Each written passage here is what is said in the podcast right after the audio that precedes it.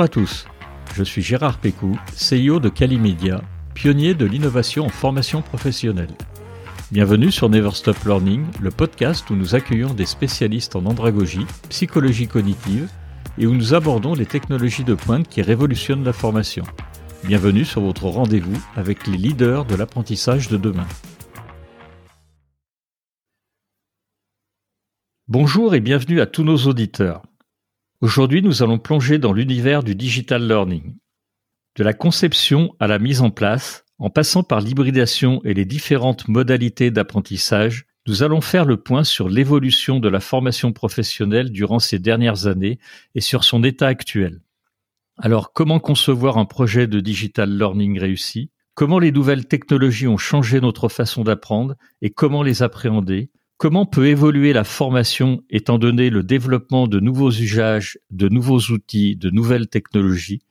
Pour répondre à ces questions, j'ai le plaisir d'accueillir Marie Pratt, une véritable pionnière dans le domaine du digital learning. Forte d'une carrière jalonnée d'expériences riches et variées, tant au niveau national qu'international, Marie a été témoin et actrice de l'évolution du digital learning. Elle est d'ailleurs, parmi de nombreux ouvrages sur le sujet, l'auteur du livre Réussir votre projet Digital Learning, du présentiel enrichi au distanciel, les nouvelles modalités d'apprentissage disponibles aux éditions ENI et dont nous allons parler tout au long de l'épisode. Bonjour Marie. Bonjour Gérard, bonjour à tous et merci de m'accueillir pour cet épisode sur le, digital learning. Je suis ravi d'y participer. C'est un grand plaisir, très sincèrement, de t'accueillir. Comme je t'ai dit en introduction, tu as une très belle carrière dans le monde de la formation professionnelle.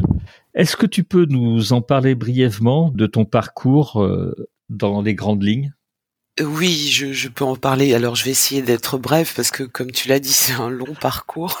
Oui. J'ai commencé par faire des études qui n'ont qui n'ont rien à voir, des études d'économie et une école de commerce. Et après, le hasard a fait que j'ai travaillé dans l'informatique et euh, et j'ai été embauché dans une. Alors aujourd'hui, on appelle ça une ESN, donc une entreprise de, de services numériques, où là, j'ai véritablement euh, découvert le développement, mais également la formation et les deux m'ont plu. Donc je suis resté, euh, je suis resté six ans dans cette entreprise et j'ai créé euh, avec deux amis et associés ma première société qui s'appelait AT2M et qui était une agence web et e-learning à l'époque. Mais là on est en 2000, hein, c'est-à-dire qu'on est vraiment au début, au début début du e-learning, pas tout à fait au début du web, mais presque.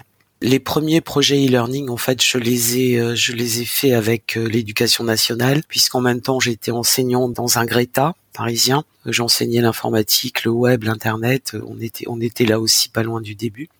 Et après, ça s'est un peu développé. On a trouvé des clients euh, à l'époque dans les grandes entreprises, hein, les banques ou les, les opérateurs télécoms. Le e-learning à l'époque, c'était des gros projets, pas forcément bien pensés, c'est-à-dire pas centrés sur l'utilisateur. On essayait de mettre de la techno un peu partout.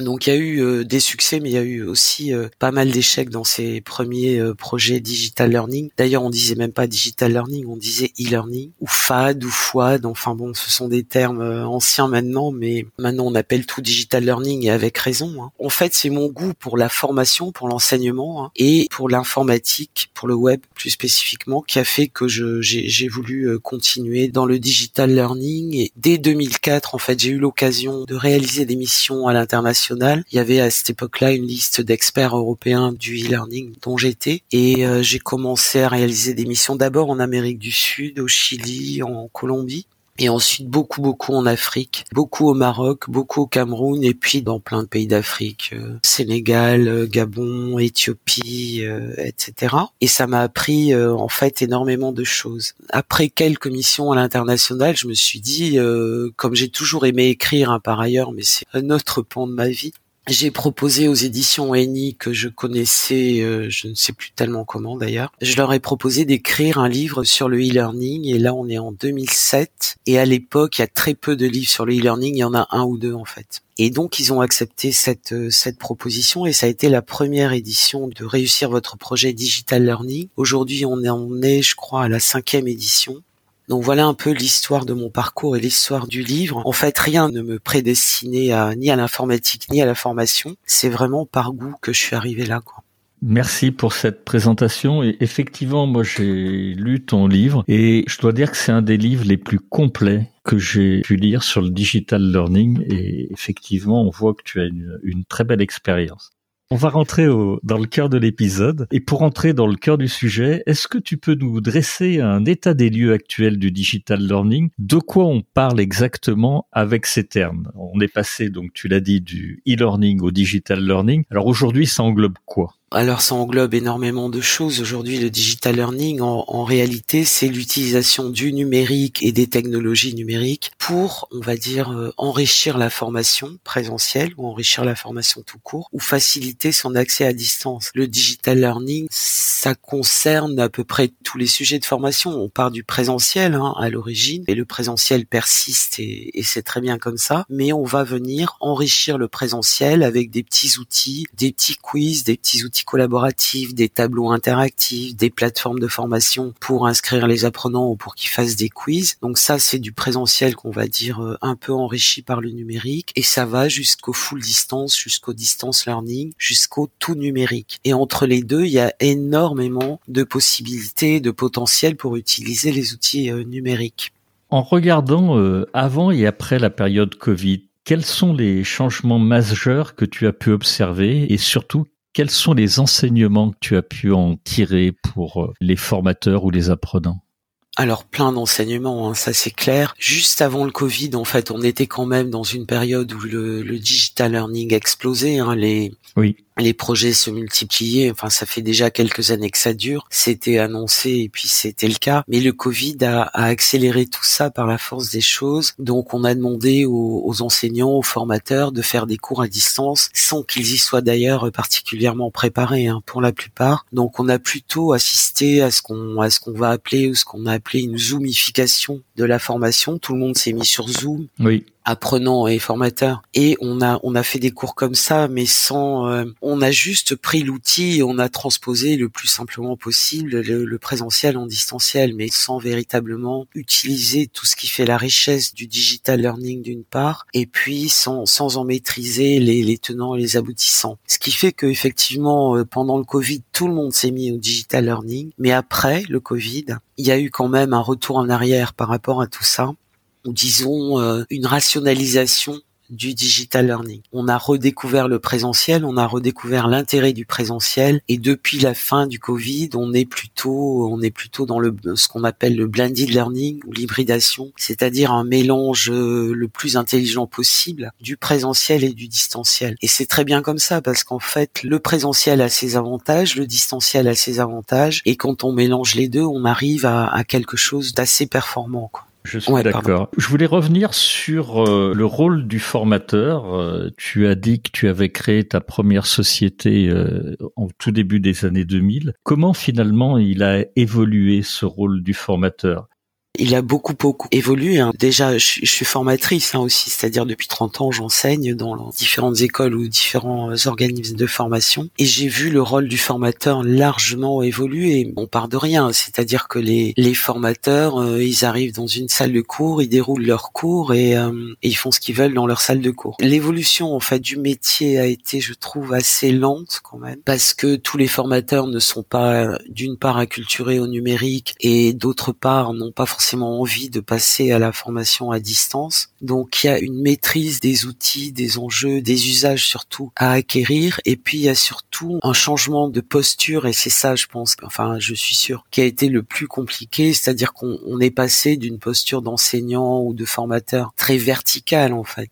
Je suis celui qui sait et l'apprenant il m'écoute, l'élève il m'écoute, l'étudiant il m'écoute et, et voilà. On est passé de ça à quelque chose qui est avec le numérique nécessairement beaucoup plus horizontal c'est-à-dire que le, formateur aujourd'hui, il est plus là pour apporter le savoir, parce que le savoir, on l'a partout, on l'a sur Internet, on l'a dans les vidéos, on l'a à peu près partout. Il est là pour accompagner l'apprenant il est là aussi pour se faire challenger quelque part par les apprenants. Donc c'est beaucoup plus intéressant comme rôle, mais c'est moins moins confortable quoi. Il est au milieu des apprenants, il est plus euh, sur son estrade. Hein. Alors j'utilise une une image qui est peut-être caricaturale, mais c'est quand même ça quoi. D'expérience, quand on a commencé par exemple à à mettre des cours en ligne, on arrivait dans la classe avec les étudiants, ils avaient déjà vu le cours, donc c'était pas la peine de leur redire ce qu'ils avaient déjà vu. Par contre, ils avaient des questions, ils avaient des critiques, ils avaient des questions du genre mais pourquoi vous dites ça, c'est pas vrai, ou moi j'ai vu autre chose, etc., etc. C'est beaucoup plus une discussion, un accompagnement de l'apprenant qu'un enseignement euh,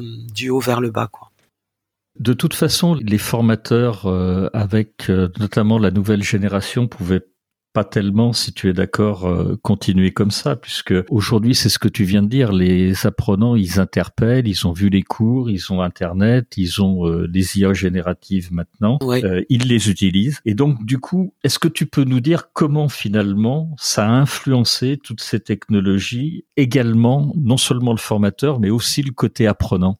L'apprenant, alors c'est vrai qu'il est plus du tout pareil qu'il y a quelques années. Il, veut apprendre sans intermédiaire, il veut apprendre quand il en a envie, quand il en a le temps, quand il souhaite le faire, donc de façon autonome. Il veut aussi apprendre quelque chose qu'il ne sait pas. Il y a une grande différence avec avant, c'est-à-dire que on peut plus lui euh, dérouler un cours comme on le faisait avant il vient là pour apprendre ce qui lui sera utile ou ce qu'il juge pertinent, mais sans avoir à dérouler tout le cours. Et là, on est un peu déjà dans ce qu'on appelle l'adaptive learning, c'est-à-dire proposer à l'apprenant des choses pertinentes, des choses qu'il ne sait pas, sans lui faire en fait perdre de temps en lui repassant tout ce qu'il sait déjà. Il veut apprendre sur tous les supports, il veut apprendre aussi en mode euh, comment dire horizontal avec ses pairs. Hein. C'est-à-dire, il veut poser des questions, il veut qu'on lui réponde. Et là, c'est plus de l'apprentissage informel. Il est assez friand aussi, mais ça c'est les générations d'aujourd'hui, il est assez friand de partage d'expérience, il va essayer de combiner toutes les connaissances qu'il a sur le sujet, mais qu'il a acquises non seulement en formation, mais ailleurs aussi, quoi. Donc c'est c'est plus une attitude, je dirais, euh, collaborative, une attitude de consommation aussi de la formation. C'est-à-dire, il vient chercher ce qu'il n'a pas trouvé ailleurs, et il souhaite aussi, je pense, être co-constructeur du contenu, contribuer à la formation. On a vu aujourd'hui euh, l'avènement des tutos, par exemple. Tout le monde se met à donner des cours, à faire des vidéos sur tel ou tel sujet, et c'est très bien. Donc les, les les, gens, les apprenants que nous sommes tous d'ailleurs, ben souhaitent souhaitent euh, transmettre aussi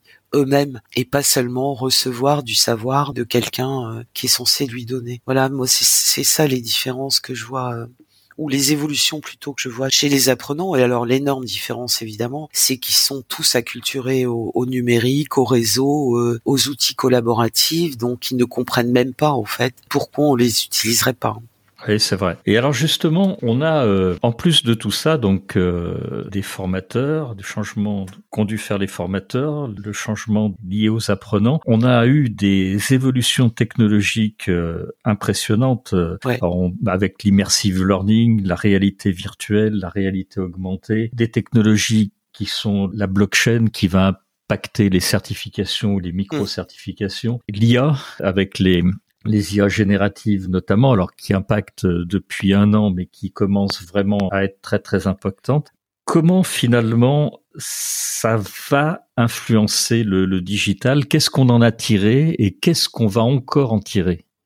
Je pense qu'on en tire beaucoup de choses, mais on va en tirer de plus en plus de choses. On connaît l'efficacité aujourd'hui de l'immersive learning, de la réalité virtuelle, de la réalité augmentée, c'est-à-dire qu'on est de plus en plus dans le learning by doing, dans la formation action. Les, les, apprenants, ils veulent plus être passifs en fait devant un module ou devant une vidéo. Ce qu'ils veulent, c'est faire des choses et apprendre en faisant. Donc c'est ça l'évolution. Ça, je pense que ça va perdurer. Par rapport à l'IA, euh, à mon avis, on n'est qu'au début parce que effectivement, l'IA, elle va intervenir, elle intervient déjà d'ailleurs dans les plateformes, les LMS, via les chatbots, via plein de choses. Elle intervient dans les outils, les quizers par exemple. Les quiz sont de plus en plus intelligents. Le quiz va se comporter différemment d'un apprenant à l'autre puisqu'il va s'adapter au comportement de l'apprenant. Les IA génératives à la fois pour les images et pour les textes, pour les textes, les contenus de cours, là, là, il y a aussi énormément de choses à venir, quoi. On est vraiment au début, hein, pour moi, du potentiel de l'IA dans la formation. Alors encore une fois, ça va pas enlever l'humain, ça va pas enlever le formateur, ça va pas enlever le learning designer. À mon avis, ça va rien enlever du tout, ça va modifier le métier. Mais je pense qu'on a plein de choses à inventer dans les usages avec l'IA, euh, l'IA générative ou pas d'ailleurs.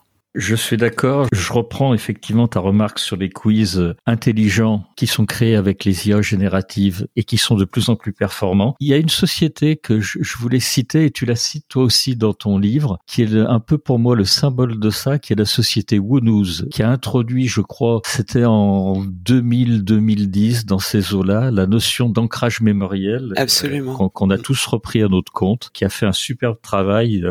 Bien avant l'apparition finalement des IA génératives. Ouais, ouais, ouais, ils ont été précurseurs et c'est très intéressant hein, ce qu'ils ont développé sur l'ancrage mémoriel. Alors aujourd'hui, c'est vrai qu'on trouve plein d'outils de ce type-là et on en trouvera de plus en plus. L'idée, je pense, de ces quizers, c'est vraiment d'adapter le quiz au comportement de l'apprenant, à la fois dans le temps de réponse, dans les réponses fausses qu'il va faire, etc., dans son cheminement. Et là, on est en plein, en fait, dans l'apprentissage individualisé et c'est bien ça, l'évolution générale de la formation pour moi, c'est ça. C'est-à-dire, on part du besoin de l'apprenant, on part de son comportement et on essaie de lui apporter ce qui lui manque et ce qu'il demande en fait en termes de savoir, de savoir-faire ou de savoir-être. On n'est plus dans l'apprentissage de masse, enfin ça fait longtemps qu'on n'y est plus, mais dans le digital en tout cas on n'y est, plus depuis longtemps.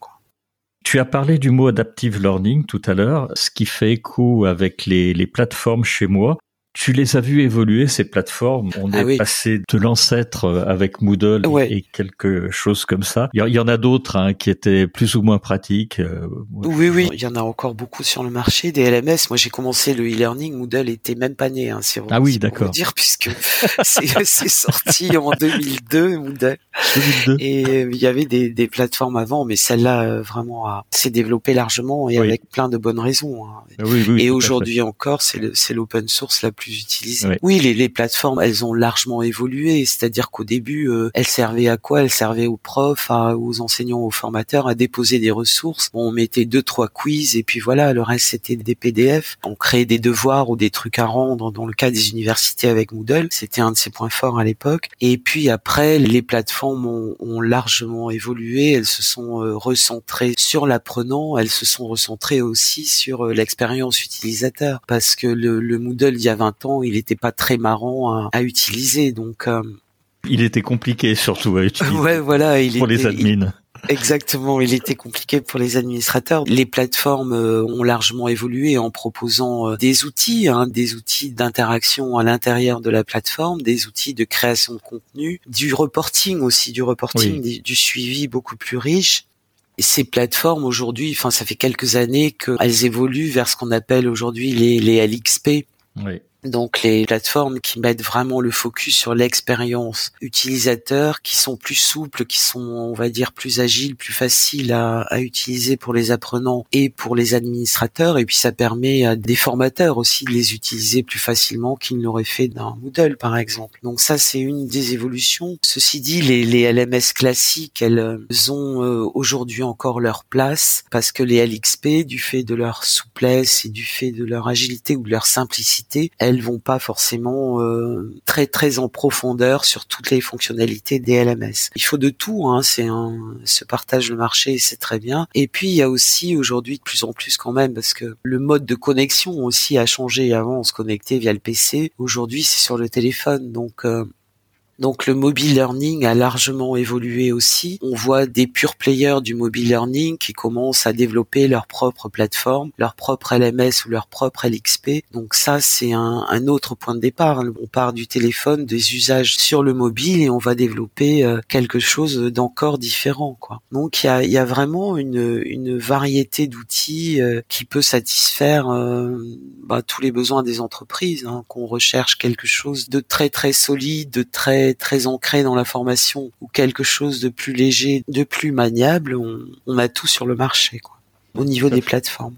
Alors ton livre s'appelle euh, Réussir votre projet digital learning. Il y, a, il y a tout un passage sur les plateformes qui est très intéressant. Et je voulais revenir sur le titre parce que selon toi, en fait, c'est quoi les principes clés pour réussir un, projet digital learning aujourd'hui avec euh, tout Alors, ce que tu viens de nous dire? Il y, en a beaucoup, Oui, il y, en, a, il y en a beaucoup, mais il y a le point de départ et le point de départ, c'est vraiment euh, comment dire partir des apprenants, c'est-à-dire qui sont-ils, comment ils utilisent le numérique a priori, qu'est-ce qu'ils attendent, etc. Il y a tout un tas de questions à poser euh, aux demandeurs en fait pour vraiment cibler correctement les, les apprenants. Et je dirais que la la, la deuxième question à poser, c'est celle qui est essentielle à mon sens, mais vraiment de l'objectif pédagogique. Un, de l'objectif de formation. Qu'est-ce que l'entreprise veut faire avec cette formation? Et deuxièmement, objectif pédagogique. À la fin du cours, l'apprenant doit être capable de faire quoi ou de savoir quoi? Et ça, ça a souvent été euh, des erreurs en fait dans les premiers projets digital learning. On partait pas de ça, on partait de l'outil. C'est-à-dire on voulait utiliser une plateforme, on voulait utiliser un outil auteur et, euh, et le reste, ben on s'en occupait après. Donc pour moi, c'est vraiment l'essentiel. Qui sont les apprenants? Quel est l'objectif pédagogique? Et, et, voilà, et quel est l'objectif global de cette formation pour l'entreprise? Est-ce qu'elle veut effectivement faire une montée en compétences? Est-ce qu'elle veut diffuser largement un, un savoir euh,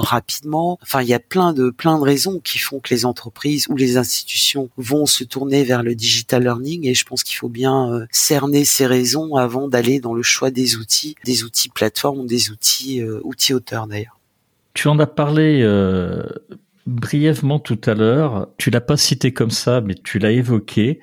Est-ce que tu as une stratégie que tu recommanderais pour maintenir l'engagement des apprenants dans cet environnement hybride, justement? T'en parles euh, tout au long du livre finalement de cet engagement des prenants. Et si on n'arrive pas à les engager, si on n'arrive pas à les, à les, motiver, si on n'arrive pas à les intéresser, bah, tu peux parler pendant des heures, ça ne rentre pas. On parlait d'ancrage mémoriel, on va passer à côté. La stratégie, alors la stratégie, c'est vrai qu'un un, projet euh, digital learning ou blended learning, il faut prévoir dès le début mais véritablement dès le début, et ça aussi c'est quelque chose qui est assez souvent, trop souvent oublié, une stratégie d'accompagnement. C'est-à-dire qu'on ne peut pas laisser seul l'apprenant, que ce soit en mode synchrone ou asynchrone hein, d'ailleurs. Il faut l'accompagner. Alors l'accompagner, il y a, plein d'outils et plein de techniques, mais en fait il faut un tuteur, il faut un formateur, il faut quelqu'un avec qui ils vont, ils vont créer un lien, euh, quelqu'un avec qui euh, ils vont échanger, euh, quelqu'un à qui ils pourront poser des questions. Le reste, ce sont des outils, quoi. Les outils sont là, que ce soit les, chats, les forums, les outils collaboratifs, on a tout ce qu'il faut, mais c'est vraiment euh, mettre en place en même temps que le projet digital learning cette euh, stratégie d'accompagnement euh, tutoral ou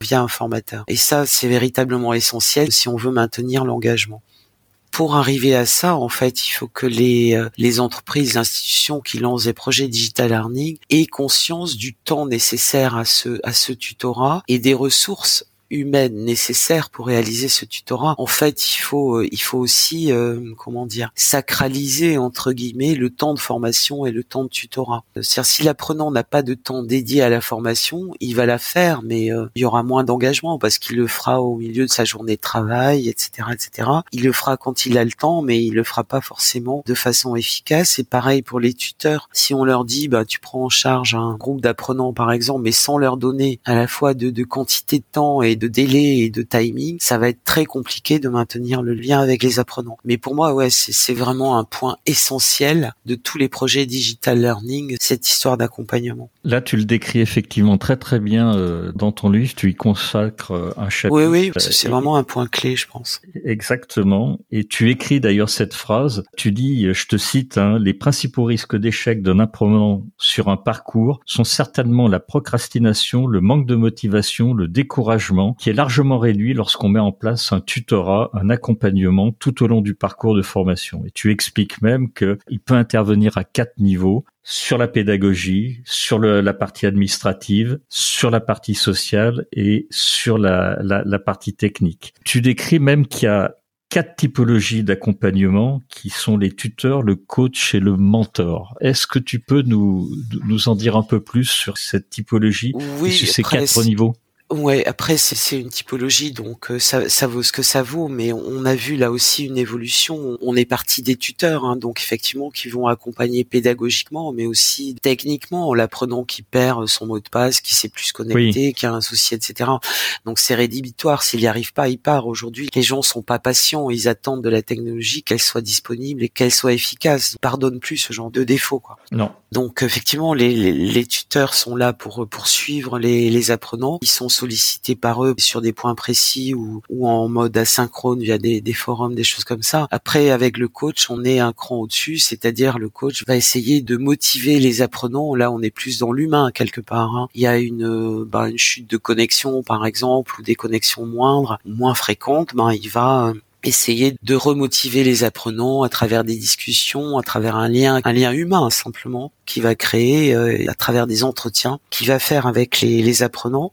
Parce que typiquement, sur des formations assez longues, on voit qu'il y a toujours un temps de démotivation qui situe en général d'ailleurs au milieu de la formation. On voit qu'il y a une chute des connexions, on voit qu'il y a une chute de motivation, etc., etc. Et c'est là que le, le coaching est, est, utile finalement. C'est là que l'accompagnant doit ressolliciter, remotiver, euh, réengager les apprenants. Après, euh, le mentor, c'est un niveau au-dessus encore, c'est-à-dire qu'à chaque apprenant va être attaché un, un mentor qui va le suivre pendant la formation, mais éventuellement après aussi. Donc on est dans le rôle là du mentorat, euh, du mentorat classique, mais qui vient s'adapter au, digital learning. Et c'est un petit peu la tendance aujourd'hui aussi de mettre de plus en plus d'accompagnement pour que les formations soient efficaces, hein, simplement. C'est-à-dire pour que l'apprenant atteigne l'objectif pédagogique qui a été fixé, quoi. Merci pour ton témoignage. J'aimerais connaître ton avis sur les MOOC, les SPOC, les Cook. Ça devait être une révolution à une époque, puis finalement on s'aperçoit euh, que c'est toujours assez descendant. Il y a très peu d'interactions, mais tu dis que ça va changer et qu'il y a des nouveaux MOOC qui sont en train d'arriver. Tu penses que ça va aider à la formation? J'espère que oui, après, les MOOC qui sont quand même partis d'un principe simple. À l'origine, hein, le MIT euh, a dit, euh, ben voilà, nous on a le savoir, on le rend disponible pour tout le monde et chacun se débrouille. Donc chacun se débrouille, ça veut dire ce que ça dit. C'est les apprenants, ils suivent ou pas, euh, ils comprennent ou pas, on s'en fout. Ils sont partis du principe que c'est pas le contenu qui était important, mais la façon justement d'accompagner ce contenu. Donc le contenu, il peut être gratuit, mais l'accompagnement, il est valorisé, la certification aussi est valorisée. Et à partir de là, on a vu l'évolution des MOOC, notamment vers les SPOC. Les SPOC, c'est pas, euh, c'est un nombre de personnes finalement assez restreint, mais qui vont être accompagnées pendant tout le parcours par un tuteur, par un coach, et qui vont arriver au bout en général à une certification. Et c'est cet accompagnement, cette certification qu'on va faire payer en fait à l'apprenant. Mais c'est pour ça qu'il vient. Il vient pour apprendre, pour qu'on puisse répondre à ces questions et pour avoir au bout un, un badge, une certification ou un diplôme. C'est particulièrement vrai d'ailleurs dans les pays d'Afrique, ça, cette histoire d'attachement à la, à la diplomation et à la certification. Oui, tu dis effectivement qu'en Afrique, ils sont beaucoup plus attachés que nous à la certification et ils consomment finalement beaucoup plus de MOOC euh, eux-mêmes pour apprendre. Ouais, tout à fait. Mais ils ont, euh, enfin moi, pour avoir beaucoup travaillé en, Afrique et dans les universités africaines pour les ministères d'enseignement supérieur, ils sont eux depuis très très longtemps euh, partenaires des universités américaines, canadiennes, européennes. Donc euh, ils ont appréhendé le, en fait, le digital learning depuis quelque part bien plus longtemps que qu'en France, par la force des choses parce que d'une part les, les, contenus étaient disponibles parce qu'eux n'avaient pas leur à l'époque leur propre contenu donc ils ont utilisé des contenus partenaires et ils se sont adaptés à ça quoi. Le digital learning en Afrique ça n'a pas du tout évolué comme en Europe hein. enfin moi de l'expérience que j'ai. En tout cas, par exemple, ils sont passés beaucoup plus tôt au mobile learning. Là aussi par la force des choses, c'est-à-dire qu'ils sont pas équipés de PC, les connexions ne sont pas excellentes. Par contre, ils ont euh, tous un téléphone, un smartphone qui leur permet d'accéder au contenu. Donc euh, il y a un gap qu'ils ont franchi euh, beaucoup plus rapidement que nous finalement. Oui, tout à sur fait. Le mobile learning. Voilà. Ils ont évité, ils sont pas passés par la case ADSL qui était, ça, c'était plutôt un bien. En fait, c'est ça. Ils sont allés effectivement plus rapidement sur le, le mobile learning. Dans ton livre, tu parles aussi de mobile money, parce que les cours se vendent aussi comme ça dans les pays où tu es allé.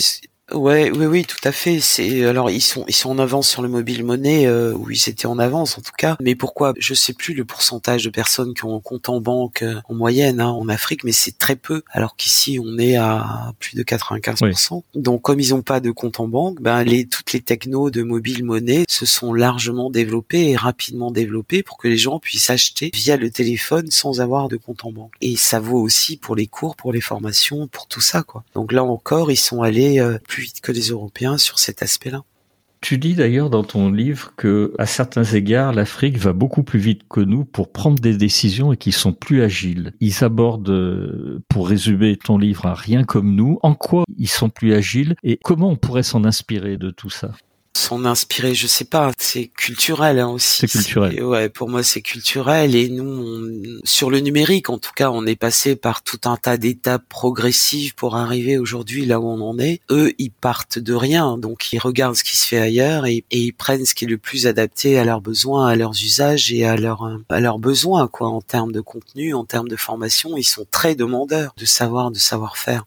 Donc, euh, je pense que c'est ça qui explique l'agilité et qui explique le, la rapidité d'évolution. Ça veut pas dire qu'il n'y a pas de problème. Hein. Il y a plein de soucis dans le digital comme ailleurs, mais je trouve qu'ils sont allés euh, très vite en fait dans l'appropriation des technos numériques et, et, du digital learning. Merci. On arrive déjà à la dernière question. Je voulais vraiment avoir ton avis général sur l'avenir de la formation professionnelle avec tout ce que tu nous as dit, ton expérience. Vers quelle tendance euh, lourde, pour le coup, tu penses que nous nous dirigeons aujourd'hui? Alors ça c'est très très compliqué évidemment. Vaste sujet, oui. Ouais, voilà, vaste sujet. Je pense que peut-être il faut partir des enjeux de la formation, c'est-à-dire que ou plutôt d'ailleurs des enjeux des entreprises. Aujourd'hui, tout va très vite, hein, euh, tout va très très vite, et donc euh, pour une entreprise, pour une institution, il lui faut des gens formés, des gens euh, rapidement formés. On sait par ailleurs, toutes les études le montrent, que des gens formés sont plus performants, formés au métier, formés aux soft skills, formés aux techno. Ils sont plus performants en entreprise, et s'ils sont plus performants en entreprise, l'entreprise elle-même est plus performante. Donc on va plutôt vers des, des organisations dites apprenantes, quoi des entreprises, des institutions qui essayent à la fois de valoriser les compétences de leurs collaborateurs et de faire monter en puissance ces, euh, ces compétences. Donc la formation, euh, la formation, elle a un grand avenir devant elle pour moi de toute façon. Si on continue à partir, je dirais, de l'apprenant, de ses besoins et de ses usages.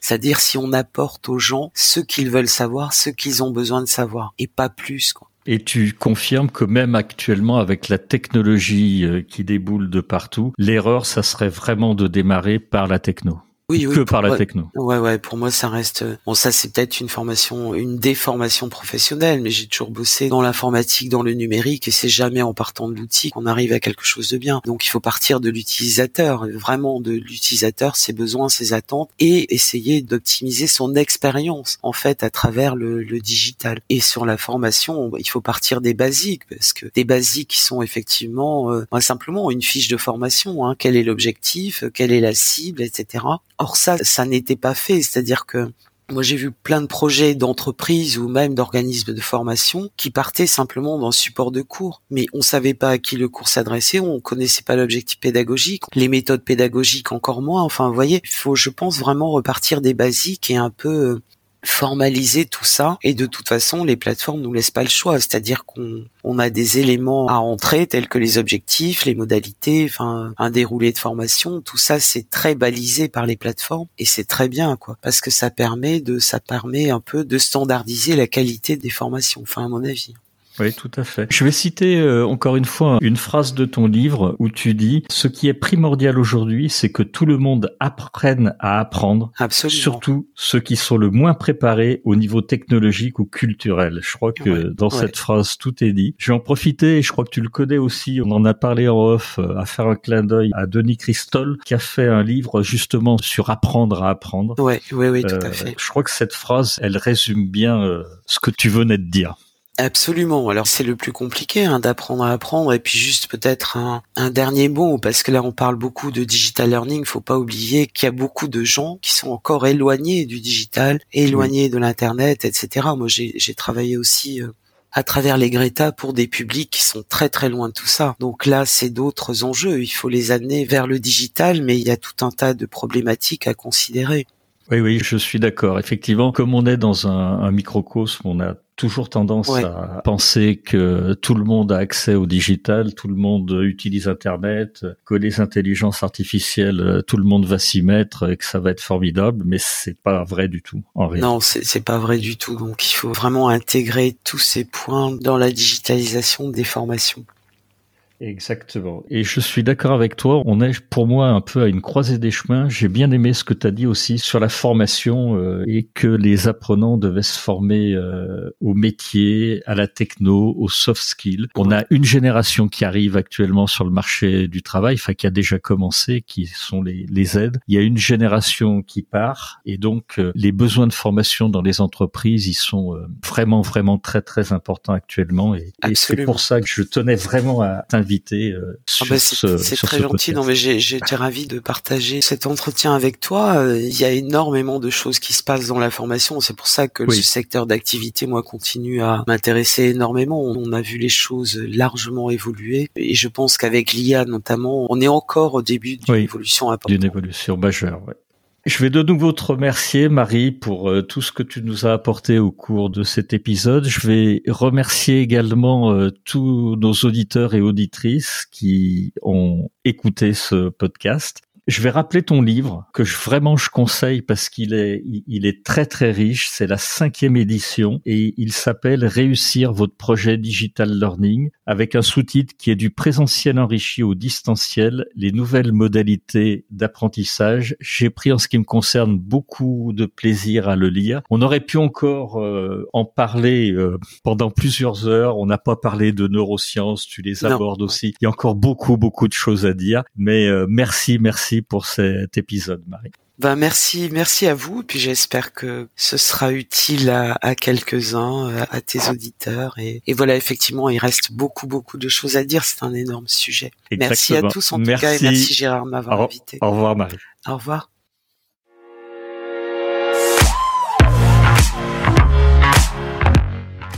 Vous êtes arrivé à la fin de cet épisode. Je vous remercie pour votre écoute attentive. Si l'épisode vous a plu, partagez-le auprès de votre entourage et donnez-lui une bonne note suivie d'un commentaire sympathique pour nous aider à grimper dans les classements. Je suis Gérard Pécou, président de Calimedia. Si vous cherchez une solution e-learning, rendez-vous sur calimedia.fr. Notre équipe vous accompagnera avec un très grand plaisir. Nous nous retrouverons dans le prochain épisode de Never Stop Learning pour qu'ensemble, nous ne cessions jamais d'apprendre.